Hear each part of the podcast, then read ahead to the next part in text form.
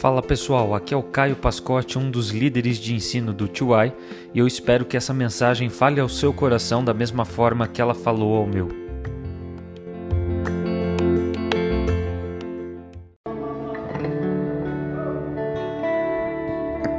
Pessoal, vamos aproveitar esse momento e vamos fazer mais uma oração.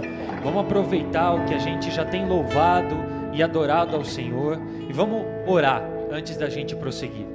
Senhor nosso Deus e nossa rocha, louvamos o seu nome, ó Deus. Louvamos o seu nome por quem o Senhor é, não aquilo por aquilo que o Senhor faz, mas por quem o Senhor é. Nós somos gratos ao Senhor pelo Senhor ser um pai amoroso, pelo Senhor ser um pai bondoso.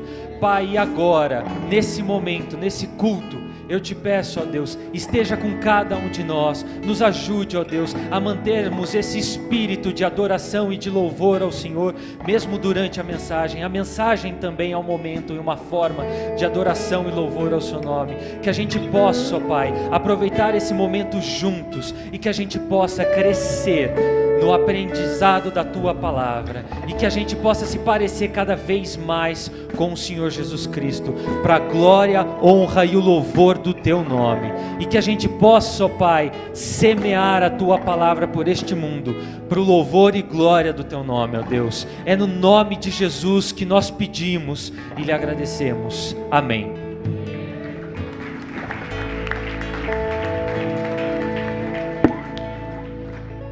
Antes de de fato começar, você pode se assentar. Pode se assentar, é bem coisa de culto é, de pessoas mais velhas, né? Pode sentar aí, pessoal, fica tranquilo. Ah, eu queria pedir para acender um pouco a luz aí, e porque eu queria conhecer quem está nos visitando pela primeira vez. Você pode levantar sua mão? Olha só, uma salva de palmas aí, pessoal. Fica com a mão levantada, só mais um pouquinho. O pessoal da consolidação vai chegar até vocês, tá bom? Para poder pegar o contato de vocês, conversar um pouquinho com vocês. E para quem está assistindo a gente online, uh, aqui com o Rafa, para quem está assistindo a gente online, tem um QR Code aí embaixo. Se é a primeira vez que você está assistindo online, um culto do TUI, escaneie esse QR Code, a gente quer conhecer você, a gente quer poder a, a, saber quem você é e poder te ajudar. Então, escaneie esse QR Code, preenche com seus dados e nós vamos chegar até você, tá bom? Então, mais uma vez, sejam todos bem-vindos. É um prazer ter vocês aqui. Ah, queria pedir para vocês estarem em oração pelo Lucas e pela Carol, tá bom? O Lucas não está pregando aqui hoje, por quê? Porque a Carol está para ter filho. Então, é, vamos pedir durante a semana, tá? Uh, se não vier hoje ou se não vier amanhã, é, vamos pedir para que Deus possa abençoar eles, para que Deus possa é, permitir que seja um parto tranquilo, tanto para o bebê, o Miguel, quanto para a Carol, tá bom? E, e, vamos colocar eles nas nossas orações ao longo dessa semana, tá bom? Pessoal, ah, quando o Lucas pediu para eu trazer a palavra hoje, é, logo de cara veio um tema na minha mente e uma passagem, na verdade, não foi um tema porque eu tenho problema com dar título para as coisas que eu faço. E a passagem que veio, e eu já vou pedir para vocês abrirem, é no Evangelho de Mateus. Então, se você trouxe a sua Bíblia ou se você está com o seu celular aí, abre a sua Bíblia em Mateus capítulo 6. Tá ok? Esse texto é um texto que muitas pessoas conhecem, é um texto que eu já uh, li várias vezes, mas toda vez que eu leio, ele sempre fala muito ao meu coração. E eu acho que ele é adequado para qualquer momento e situação de vida que a gente está passando. Mas eu acho que é principalmente adequado para a época do ano que a gente está hoje. Tá? Uh, eu não sei como você chegou aqui hoje. Eu não sei qual é a sua condição. E eu falo aqui de condição mental. Eu não sei pelo que você tem passado. Eu realmente não sei. Mas eu creio que hoje você pode sair daqui transformado pelo poder da palavra de Deus. E eu acredito que esse assunto, uh, eu falo que ele é adequado, por quê? Porque a gente está numa época, final de ano, em que muita coisa acontece.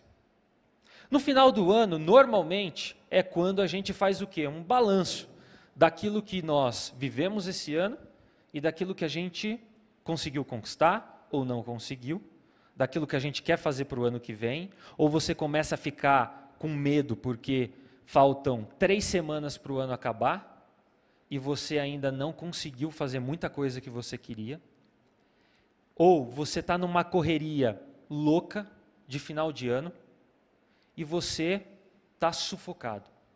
Então, o momento que a gente vive hoje e essa época do ano, eu acho que ela é muito boa para esse texto de Mateus 6, para a gente poder meditar nesse texto antes do novo ano chegar.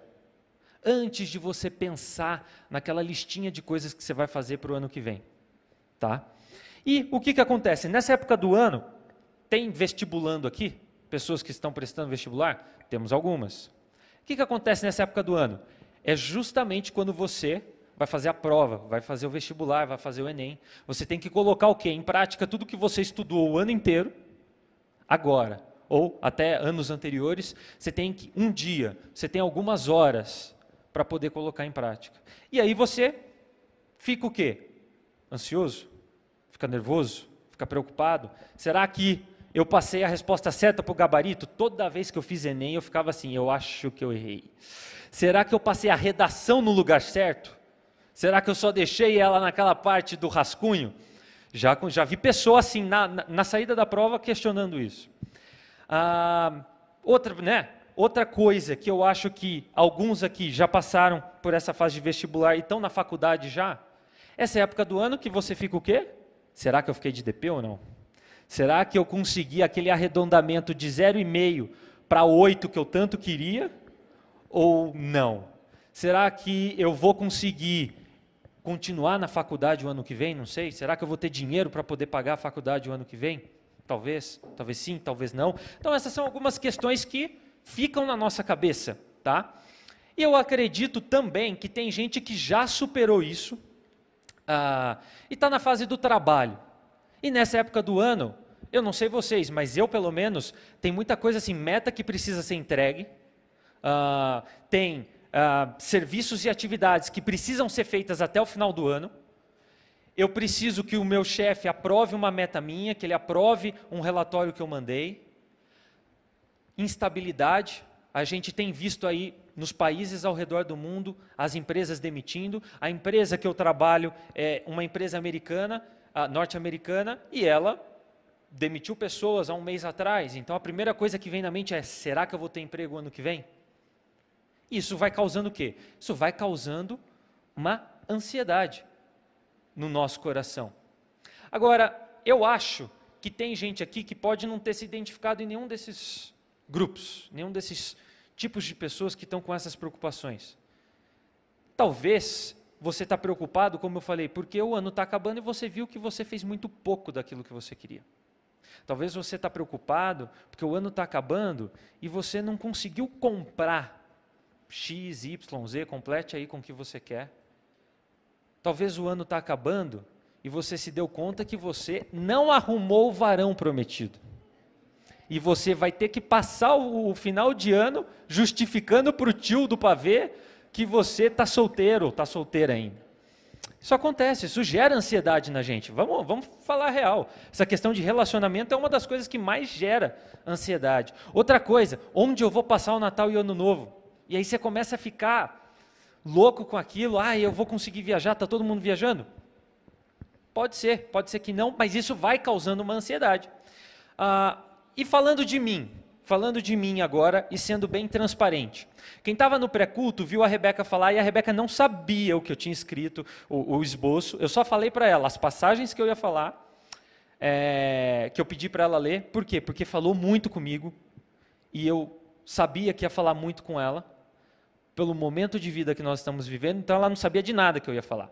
Mas eu tinha colocado aqui para comentar um pouco das ansiedades que eu tenho passado ultimamente. Porque às vezes a gente está aqui, o Lucas fala muito isso, e você acha que quem está aqui ministrando no louvor, quem está aqui trazendo a palavra, servindo, não tem problema, tem a vida perfeita. E essa não é a verdade. Essa não é a verdade. A gente está no mesmo barco, todo mundo junto. Então, eu tenho menos de 60 dias para o meu casamento com a Rebeca. Isso aí.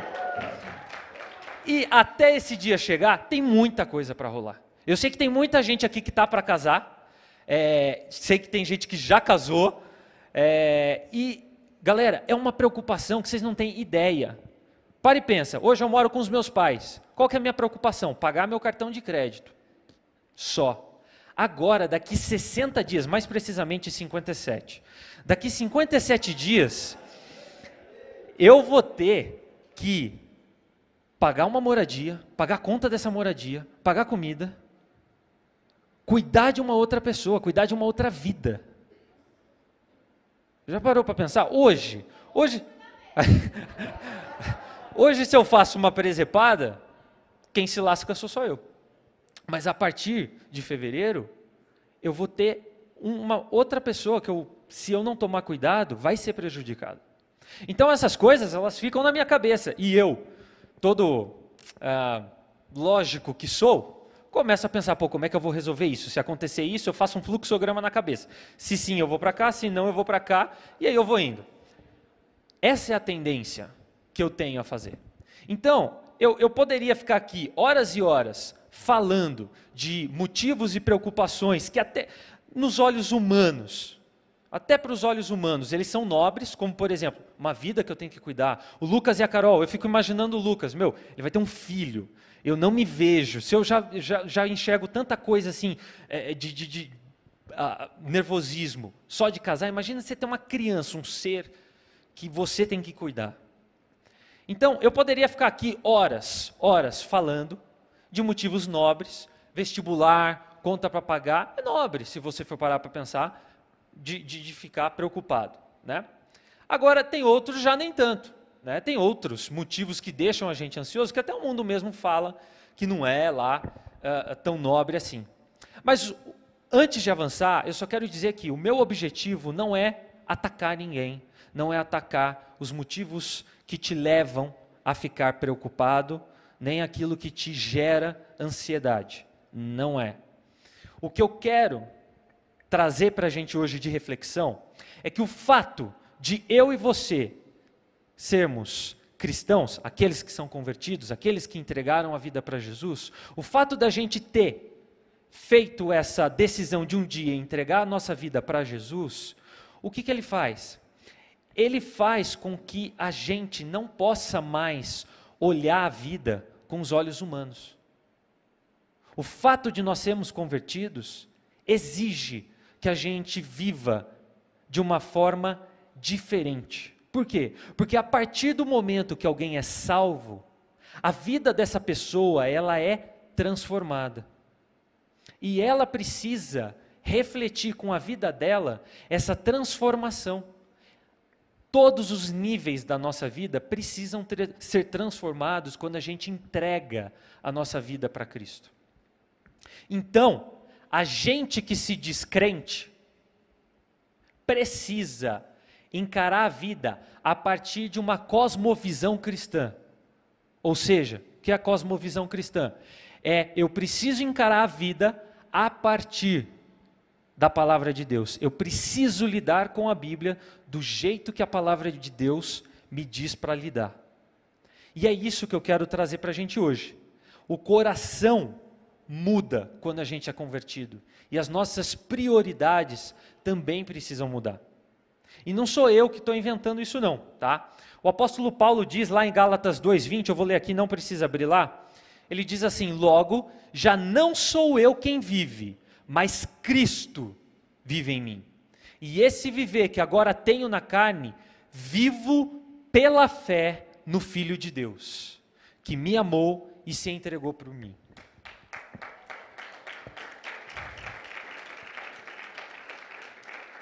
O que, que Paulo está dizendo aqui? Que a vida do convertido, ela precisa, ela deve ser baseada na fé no Deus vivo. E por isso, não pode haver espaço para ansiedade. Por quê? Porque conforme a gente vai ver hoje aqui à noite, a ansiedade, ela está ligada à incredulidade. E incredulidade é falta de fé. E antes da gente ler o texto, é, eu só queria trazer uma definição de ansiedade. Por quê? Porque às vezes a gente fica falando palavras sem saber o real significado e o peso que essa palavra carrega. Tá? Indo para um dicionário bíblico, a palavra ansiedade, ela é definida como estado de espírito em que a pessoa está preocupada com algo ou alguém. Então, se você está preocupado com algo ou com alguém, por mínimo de tempo que seja, você já sofreu de ansiedade. Então eu acho que todos nós estamos no mesmo barco aqui. E se você der uma pesquisada sobre ansiedade no Google, você vai ver que o Brasil está no topo. O Brasil é o primeiro país por número de pessoas com ansiedade, que sofrem de ansiedade. Esse número vem da OMS, a Organização Mundial da Saúde, é, de acordo com eles, cerca de 18 milhões e 600 mil pessoas no Brasil sofrem de ansiedade. Isso equivale a mais ou menos 10% da nossa população. Então a ansiedade é um negócio que afeta todo mundo. E na passagem que a gente vai ler, a gente vê o Senhor Jesus Cristo tratando sobre a ansiedade e como Deus tem a resposta para esse problema. E é isso que nós vamos ver hoje. E ele, a gente vai ver que ele não condenou a preocupação genuína, por exemplo, com comida, com moradia, com roupa. Ele não condenou o ser precavido, o planejamento. Ele não condenou isso. Mas ele ensinou que a gente precisa manter as coisas no seu devido lugar. Ou seja, nós devemos fazer do reino de Deus a nossa prioridade e tudo o mais vai ser alinhado, tudo mais vai ser resolvido. O capítulo 6 que a gente vai ler agora, só para vocês saberem um pouco de contexto, e aí é importante saber o contexto para a gente entender melhor a passagem, tá bom? O capítulo 6 é o quê? É um dos capítulos que está o Sermão do Monte. O Sermão do Monte é um dos cinco principais sermões que Jesus deu, que aparecem no livro de Mateus, e ele fica do capítulo 5 até o capítulo 7, tá bom? E nesse sermão, Jesus ele frisa quais são é, as atitudes esperadas dos cidadãos do reino. E nesse contexto próximo da passagem, ele está tratando do que? Especificamente sobre qual é a atitude que um cristão do reino deve ter no mundo físico, ou seja, na vida diária. Quais são as atitudes que a gente tem que ter no, no nosso dia a dia? Então vamos lá. Mateus 6, 25 até o 34. Diz assim: Por isso digo a vocês, não se preocupem com a sua vida, quanto ao que irão comer ou beber, e nem com o corpo, quanto ao que irão vestir. Não é a vida mais do que o alimento? E não é o corpo mais do que as roupas? Observem as aves do céu, que não semeiam, não colhem, nem ajuntam em celeiros. No entanto, o Pai de vocês que está no céu as sustenta. Será que vocês não valem muito mais do que as aves? Quem de vocês, por mais que se preocupe, pode acrescentar um côvado ao curso da sua vida? E por que se preocupam com o que vão vestir? Observem como crescem os lírios do campo. Eles não trabalham e nem fiam. Eu, porém, afirmo a vocês que nem Salomão, em toda a sua glória, se vestiu como qualquer deles. Ora, se Deus veste assim a erva do campo, que hoje existe e amanhã é lançada no forno, não fará muito mais por vocês, homens de pequena fé? Portanto, não se preocupem dizendo: que comeremos, que beberemos, com que nos vestiremos? Porque os gentios é que procuram todas essas coisas. O Pai de vocês, que está no céu, sabe que vocês precisam de todas elas. Mas busquem em primeiro lugar o reino de Deus e a sua justiça, e todas, todas essas coisas lhe serão acrescentadas.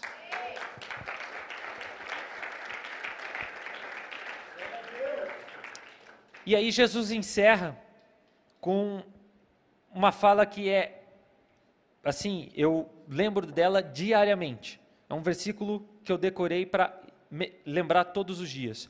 Portanto, não se preocupem com o dia de amanhã, pois o amanhã trará os seus cuidados. Basta o dia o seu próprio mal.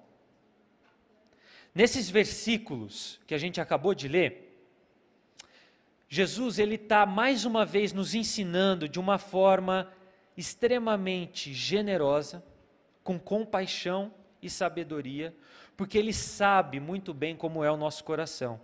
E aqui, com todos esses exemplos que Jesus deu, ele deu esses exemplos para a gente poder combater toda e qualquer contra-argumentação que o nosso coração, que é enganoso, pode levantar.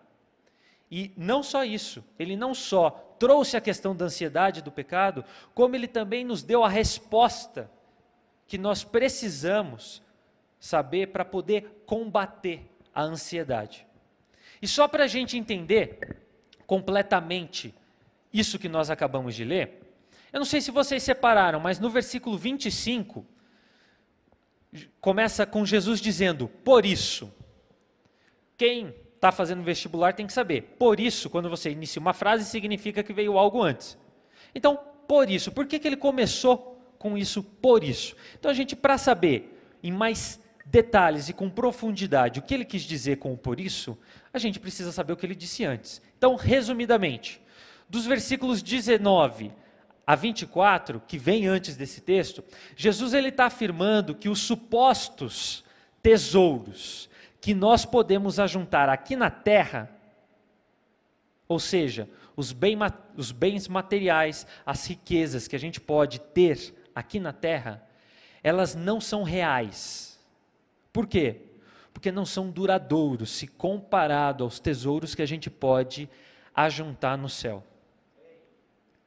E como a gente ajunta e como a gente acumula? Ele diz: a gente acumula esses tesouros conforme nós crescemos em perseverança da nossa fé e em santidade. É assim que a gente acumula tesouros no céu. E Jesus, o que, que ele faz?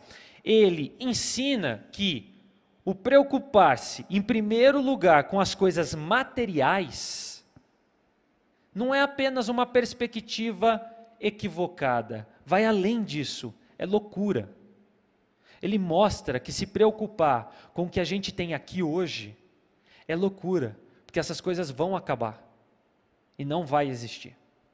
Então é isso que ele está ensinando nos versículos anteriores.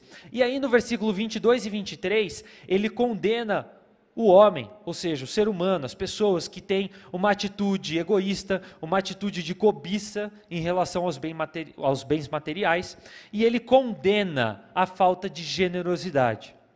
E ele ensina que no lugar disso nós devemos ter um coração que busca Deus e as coisas do alto. E no versículo 24, ele afirma então que uma pessoa não pode buscar ao mesmo tempo as riquezas da terra e as riquezas do céu. É daí que ele vem para o por isso. Ele acaba de dizer: uma pessoa não pode servir a dois senhores. Ou seja, a gente não pode amar as riquezas da terra e amar as riquezas celestiais. Por isso, não se preocupem. O que ele quis dizer? O por isso resulta no quê?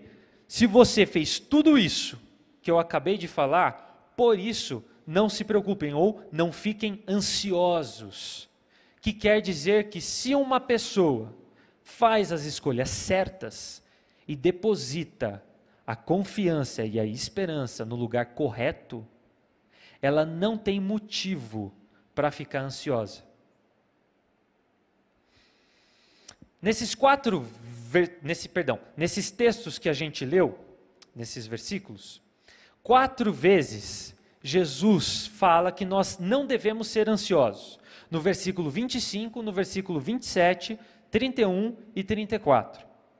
E basicamente, ele nos diz para quê? Para nós não andarmos ansiosos com a vida, com o que vamos comer, com o que vamos vestir e com o dia de amanhã. São essas quatro coisas. E essas quatro coisas, elas englobam tudo o que diz respeito à nossa vida. E o ponto aqui, mais uma vez, para ficar claro, não é que a gente não deve ser prudente. O ponto não é esse. O ponto não é que a gente não deve fazer planejamento. Jesus não está condenando isso. Ele está falando o quê? Que nós não devemos nos preocupar demais. E um cuidado para você que não planeja. Por quê? Provérbios 19, 15 diz: A preguiça faz cair em profundo sono, e o ocioso passará fome. Então, se você tem preguiça, se você tem dificuldade para se planejar, isso é um problema também. O ponto, o ponto é que a gente não pode se preocupar demais, ao ponto disso ocupar o nosso pensamento o tempo inteiro. Essa é a questão sendo tratada aqui. Agora, para nos ajudar a entender o problema da ansiedade e como resolver ele, lá no versículo 30, Jesus diz qual é a raiz da incredulidade. Ele diz assim: Ora, se Deus veste assim a erva do campo, que hoje existe e amanhã é lançada no forno, não fará muito mais por vocês, homens de pequena fé? A gente pode entender, baseado nesse versículo, que a falta de fé é a raiz da ansiedade. Ou seja, à medida que a incredulidade, que a falta de confiança começa a crescer, vai ganhando espaço dentro de nós, a ansiedade passa a dominar o nosso coração. A raiz de toda ansiedade é a incredulidade.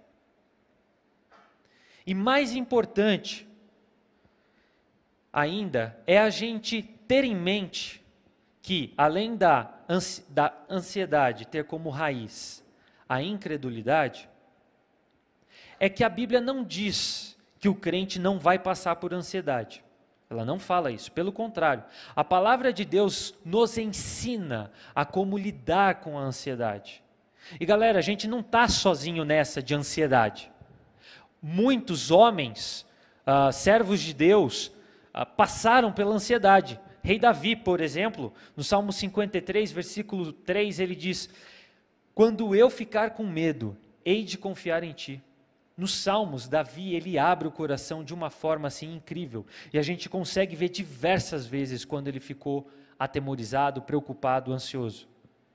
O apóstolo Pedro também fala sobre isso. Em 1 Pedro 5, ele diz: Lancem sobre ele todas as suas ansiedades, porque ele cuida de vocês. Ou seja, a gente não está sozinho e a gente não é único nessa batalha.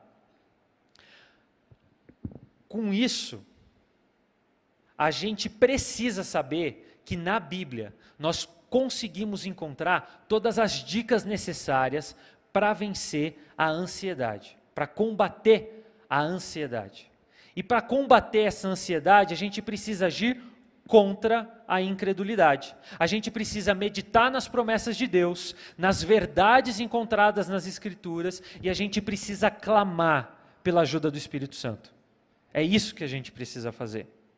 E nessa passagem que a gente acabou de ler, Jesus ele tem a, a, a preocupação de lembrar a gente do cuidado que Deus tem em manter tudo que Ele criou. Como foi Ele que nos deu a vida, com certeza, Ele não vai permitir que falte nada para nós. E assim, Ele vai nos dar o que é necessário para que essa vida continue existindo. É isso que Jesus mostra aqui e é o que a gente vai ver agora nos versículos. No versículo 26, o Senhor Jesus Cristo manda a gente observar as aves do céu ele fala que elas cumprem o propósito para o qual elas foram criadas por Deus e não permite que elas passem miséria. A gente precisa crer que assim como Deus cuida de um passarinho, Ele é capaz e poderoso para cuidar de mim e de você também. Até porque o próprio Senhor Jesus fala que o ser humano vale muito do que os animais. E tanto é que a gente vale muito mais do que os animais, que o Senhor Jesus Cristo, ele veio para morrer e nos livrar da escravidão do pecado. A gente tem noção que Deus nos ama. E se a gente tem essa noção que Deus enviou o próprio filho para morrer no nosso lugar, como é que a gente não vai crer que ele pode prover tudo que a gente precisa para viver? Não esqueça que o nosso Deus, ele é poderoso para fazer o impossível. E que nele a gente consegue encontrar tudo o que nós precisamos. Agora, só um ponto que eu quero uh, frisar antes da gente avançar, que é o seguinte: Jesus fala para a gente observar as aves do céu. E a gente precisa tomar um cuidado. Por quê? Porque ele fala que Deus fornece o alimento. Mas, mesmo assim, elas precisam ir lá buscar. Elas não ficam paradas esperando. Então isso significa que nós precisamos cumprir o papel para o qual Deus nos criou. Porque nós cumprimos, se a gente cumprir o papel para o qual Deus nos criou, Ele vai providenciar o resto. Essa é a verdade que tem aqui. A segunda verdade está lá no versículo 27, onde Cristo diz: Quem de vocês, por mais que se preocupe, pode acrescentar um côvado ao curso da sua vida? Côvado não é uma coisa muito prática para a gente, né? a gente não sabe o que é um côvado. Então, a NVT, que é uma outra tradução da Bíblia, ela pega esse versículo e ela traz a ideia que esse versículo uh, queria trazer para as pessoas daquela época, quando Jesus proferiu essa fala. E ela diz assim: Qual de vocês, por mais preocupado que esteja, pode acrescentar ao menos uma hora à sua vida? Aqui, Jesus está evidenciando para a gente que a ansiedade é inútil, ela não resolve nada. Ele faz a gente refletir que nós não temos o controle sobre a nossa vida, ou melhor, nós não temos o controle sobre o tempo de vida que nós temos. Isso, esse controle per pertence a Deus. Deus já determinou o nosso tempo. Os nossos dias já foram contados por Ele. E a gente precisa entender então que nenhuma ansiedade vai ser capaz de fazer com que a gente viva mais, com que uma pessoa viva mais. Só Deus sabe o tempo que a gente tem para viver e só Ele controla o tempo. Indo para os versículos 28 e 30, a gente vê que Jesus manda observar também os lírios. Eu não sei vocês, mas eu não fazia ideia do que era um lírio. Então o que, que eu fiz? Fui para o Google. Fui pesquisar no Google. E eu recomendo você pesquisar. Depois que você entende o que, que é um lírio, você consegue saber a dimensão do que Jesus estava falando aqui. A beleza do lírio, ela é tão grande, é uma daquelas coisas que você olha e quando você vê, eu pelo menos penso, meu, Deus é incrível. Deus criou esse negócio aqui, com uma paleta de cores fabulosa.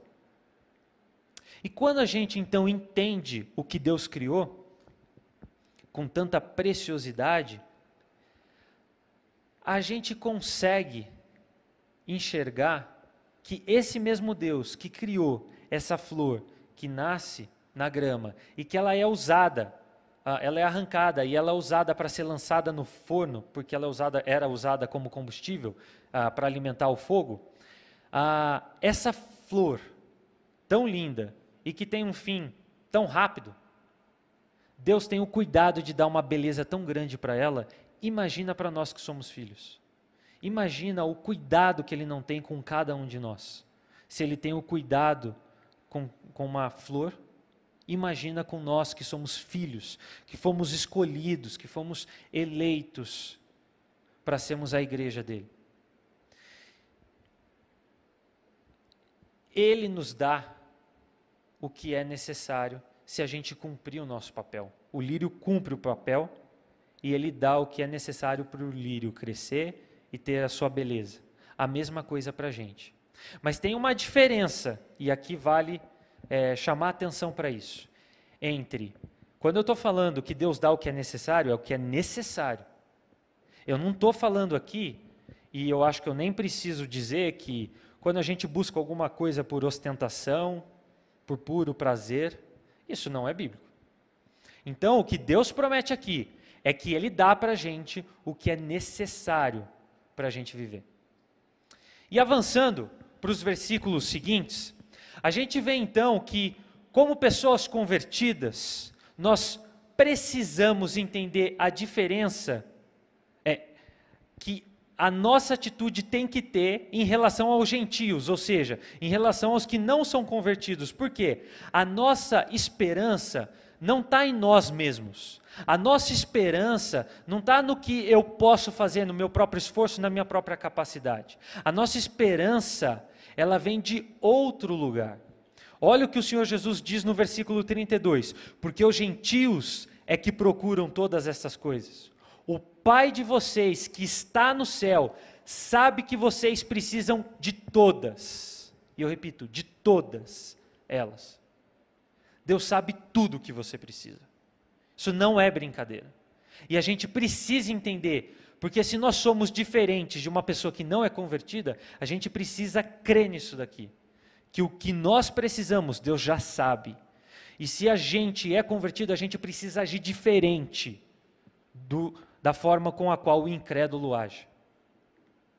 O apóstolo Paulo fala uh, em Filipenses 4 6 e 19 é o seguinte: Não andeis ansiosos de coisa alguma, em tudo, porém, sejam conhecidas diante de Deus as vossas petições, pela oração e pela súplica, com ações de graça. E o meu Deus, segundo a sua riqueza em glória, há de cumprir em Cristo Jesus cada uma de vossas necessidades. Quando você e eu, a gente tiver enfrentando um problema com a ansiedade, quando a gente estiver passando pela ansiedade, nós precisamos nos lembrar que nós somos filhos de um Deus grandioso e soberano, que tem poder para suprir todas as nossas necessidades, e que Ele é um Pai amoroso, mas tão amoroso, que Ele tem a capacidade de saber todas as nossas necessidades e de suprir todas as nossas necessidades, mas nós precisamos suplicar. É isso que Paulo fala. A gente precisa orar. E a oração é crucial. E a gente precisa então combater a incredulidade que gera a ansiedade com essas promessas essas promessas. Essa passagem de Filipenses é extremamente rica. Quando a tentação, quando a ansiedade bater, a gente precisa lembrar que nós podemos e devemos orar, entregar essa situação na mão de Deus. E para é, saber e ter conhecimento necessário da palavra de Deus, é fundamental que a gente tenha o nosso momento de devocional. É fundamental que a gente estude a palavra de Deus. E aproveitando, a gente aqui no Tuai dá diversas oportunidades para que você possa se desenvolver, possa desenvolver e aprofundar o seu conhecimento na palavra de Deus. A gente tem as alfas, em que elas são usadas para falar do que é pregado aqui, e ter pessoas que te acompanhem, que você possa dividir, que você possa pedir uma oração. A gente tem os cursos do ensino, que estão aqui para ajudar a gente a aprofundar o nosso conhecimento na palavra de Deus. Isso é com qual objetivo? Com o objetivo de fazer todos nós temos material, temos conhecimento da palavra de Deus para atacar o pecado quando ele aparece. É assim que a gente combate a ansiedade, lembrando das promessas que estão na palavra de Deus. E oportunidade para você aprender não falta aqui no Tuai. E falando em promessa, o penúltimo versículo, a gente pode ver uma grande promessa do Senhor Jesus Cristo. Diz assim: Mas busquem em primeiro lugar o reino de Deus e a sua justiça, e todas estas coisas lhe serão acrescentadas. Esse versículo deixa claro como que como nós, como seguidores de Cristo, não devemos simplesmente parar de correr atrás de bens materiais. Não é isso só que ele fala. Não, ele não fala só para a gente parar de correr atrás das coisas aqui da terra. Ele fala, para e substitui. Substitui pelas coisas do céu. Substitui por aquilo que é a vontade de Deus. Primeiro, as coisas de Deus. Em segundo, todo o restante. Ele nos mostra que nós precisamos buscar em primeiro lugar o reino de Deus. E buscar em primeiro lugar o reino de Deus, o que é? É desejar espalhar o evangelho até que o mundo todo ouça.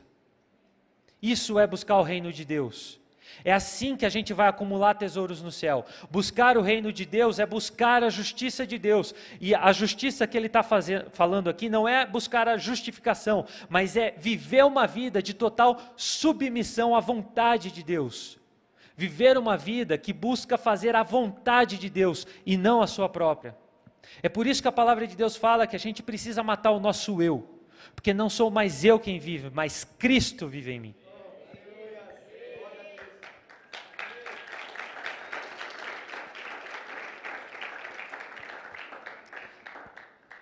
Agora, se eu e você, a gente busca essas coisas do mundo, ao invés do que Deus nos manda buscar, a gente não vai ter o benefício da promessa que o Senhor Deus nos dá.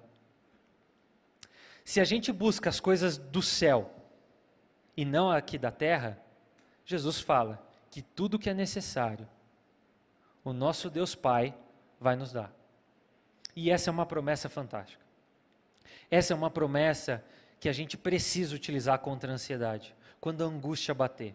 Em tudo que eu e você a gente fizer, a gente precisa fazer para a glória de Deus. A gente precisa buscar viver uma vida que agrade a Deus no trabalho, na faculdade, na escola, em qualquer lugar, na nossa casa.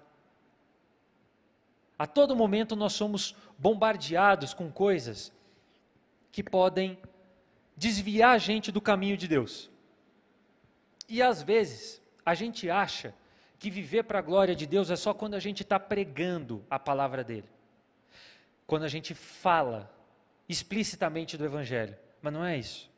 A gente está pregando o Evangelho de Deus até que o mundo todo ouça, também com as nossas atitudes, com a forma com a qual a gente vive. Então, por isso, tudo que nós fazemos. A gente precisa refletir que a gente está fazendo, buscando, em primeiro lugar, a vontade de Deus. E quando nós buscamos as coisas do reino e vivemos e fazemos tudo para a glória de Deus, ou seja, quando nós colocamos os propósitos de Deus acima da nossa própria vontade, todas as coisas que realmente nós necessitamos e que são necessárias para a manutenção da nossa vida, Ele vai fornecer. E Deus vai conceder o que você precisa, desde que você priorize Ele em primeiro lugar. Guarda Salmo 84, 11, B, que é a segunda parte. Diz assim: O Senhor dá graça e glória, não recusa nenhum bem aos que andam retamente. E Romanos 8,32: Aquele que não poupou o seu próprio filho, mas por todos nós o entregou, será que não nos dará graciosamente com ele todas as coisas?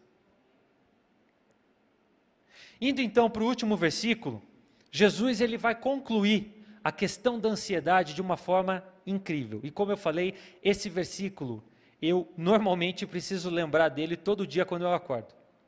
Todo dia, quando eu acordo, eu falo esse versículo, muitas vezes em voz alta, que diz: Portanto, não se preocupem com o dia de amanhã, pois o amanhã trará o seu cuidado. Basta cada dia o seu próprio mal. Aleluia.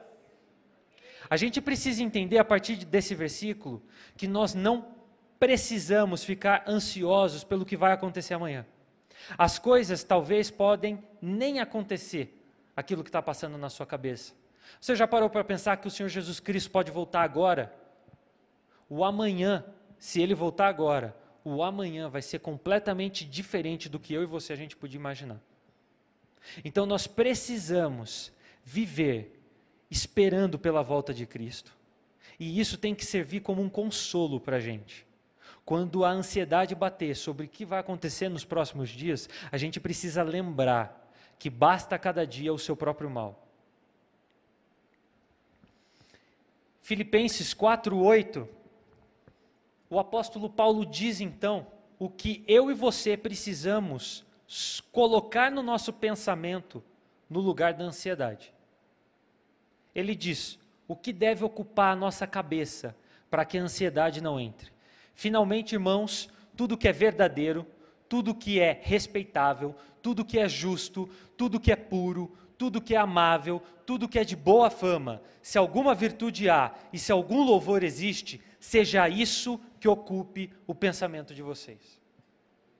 Nós precisamos pensar no que é puro, no que é bom, para não dar brecha para a ansiedade.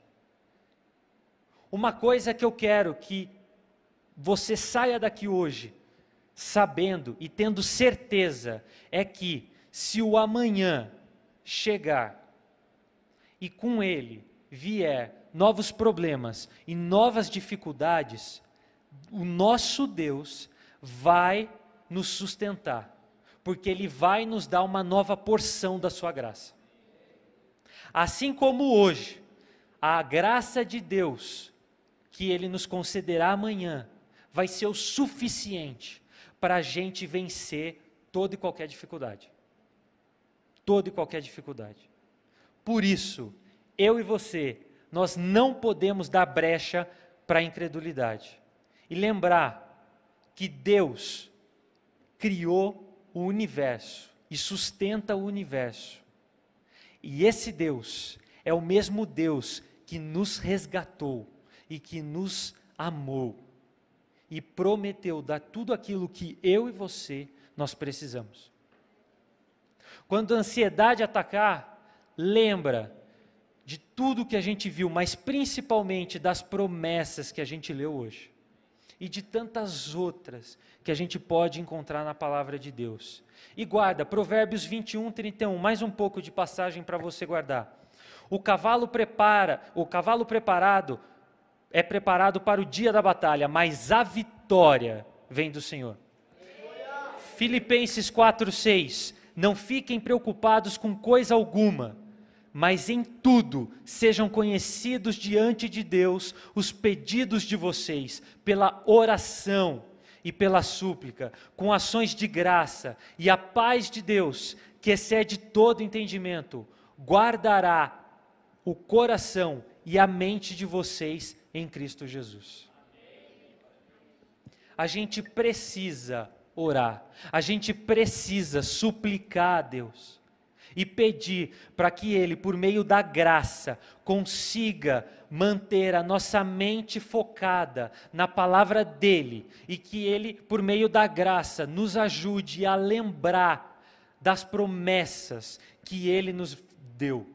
E assim, a gente não dá brecha para Satanás, impedindo que a ansiedade domine a sua mente e o seu coração e tire a sua paz.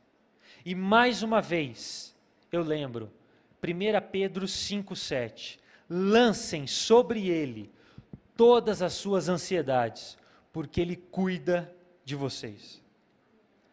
Galera, o que eu quero é que hoje a gente saia daqui e comece a pensar nos, nas próximas semanas, o próximo ano, da forma bíblica.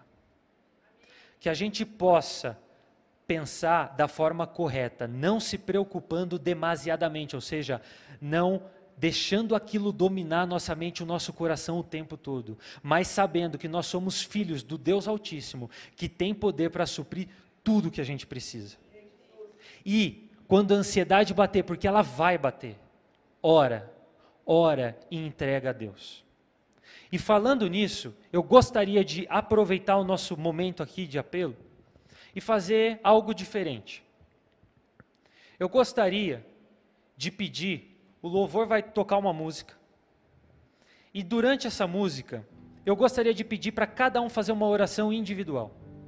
A Rebeca fez isso no pré-culto, e eu falei para ela que eu ia copiar, porque foi muito bom. Eu quero que vocês usem esse momento, o momento dessa música, para entregar a Deus aquilo que tem dominado o seu coração com preocupações. Aquela preocupação que não sai da sua mente, aquilo que você se pegou pensando mais de uma vez essa semana. Eu quero pedir, entregue essa situação na mão de Deus. Clama a Ele. Pede para que Ele olhe o seu coração, para que Ele livre a sua mente desse temor, dessa preocupação, desse medo.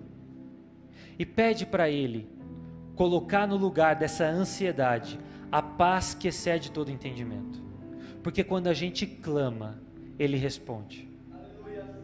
Aproveite essa música agora e ore e clame a Deus por misericórdia.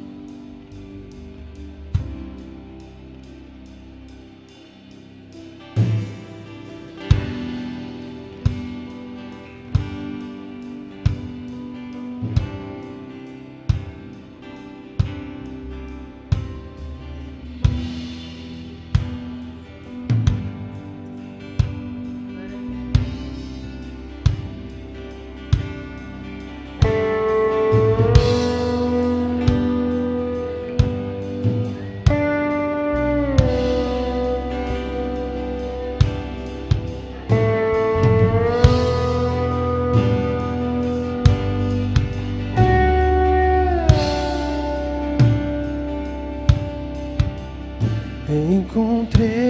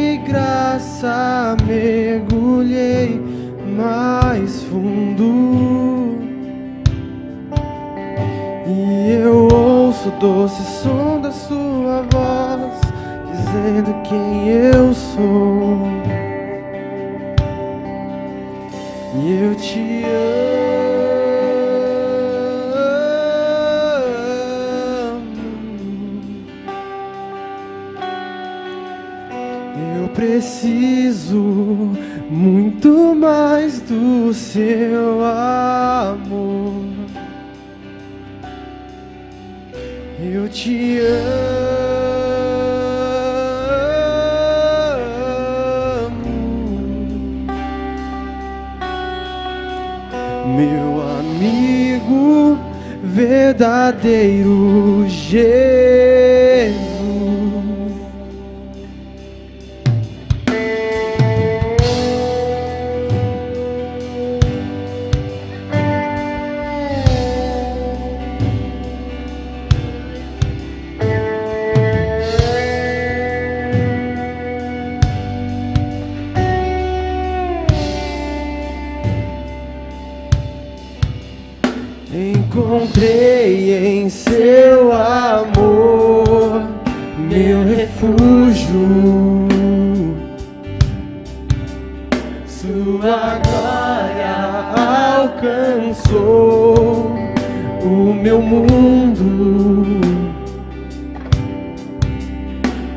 cima de graça mergulhei mais fundo e eu ouço doce som da sua voz dizendo quem eu sou.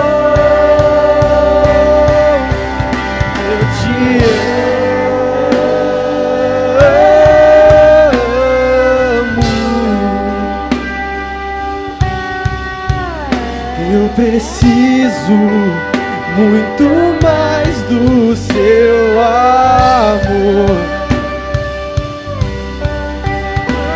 Te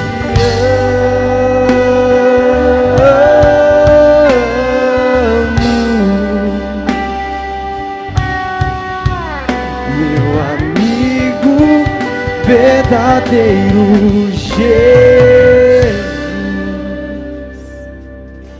Pessoal, enquanto eu estava ali, ah, eu senti no meu coração de voltar aqui e modificar também mais um pouco o que nós estamos fazendo.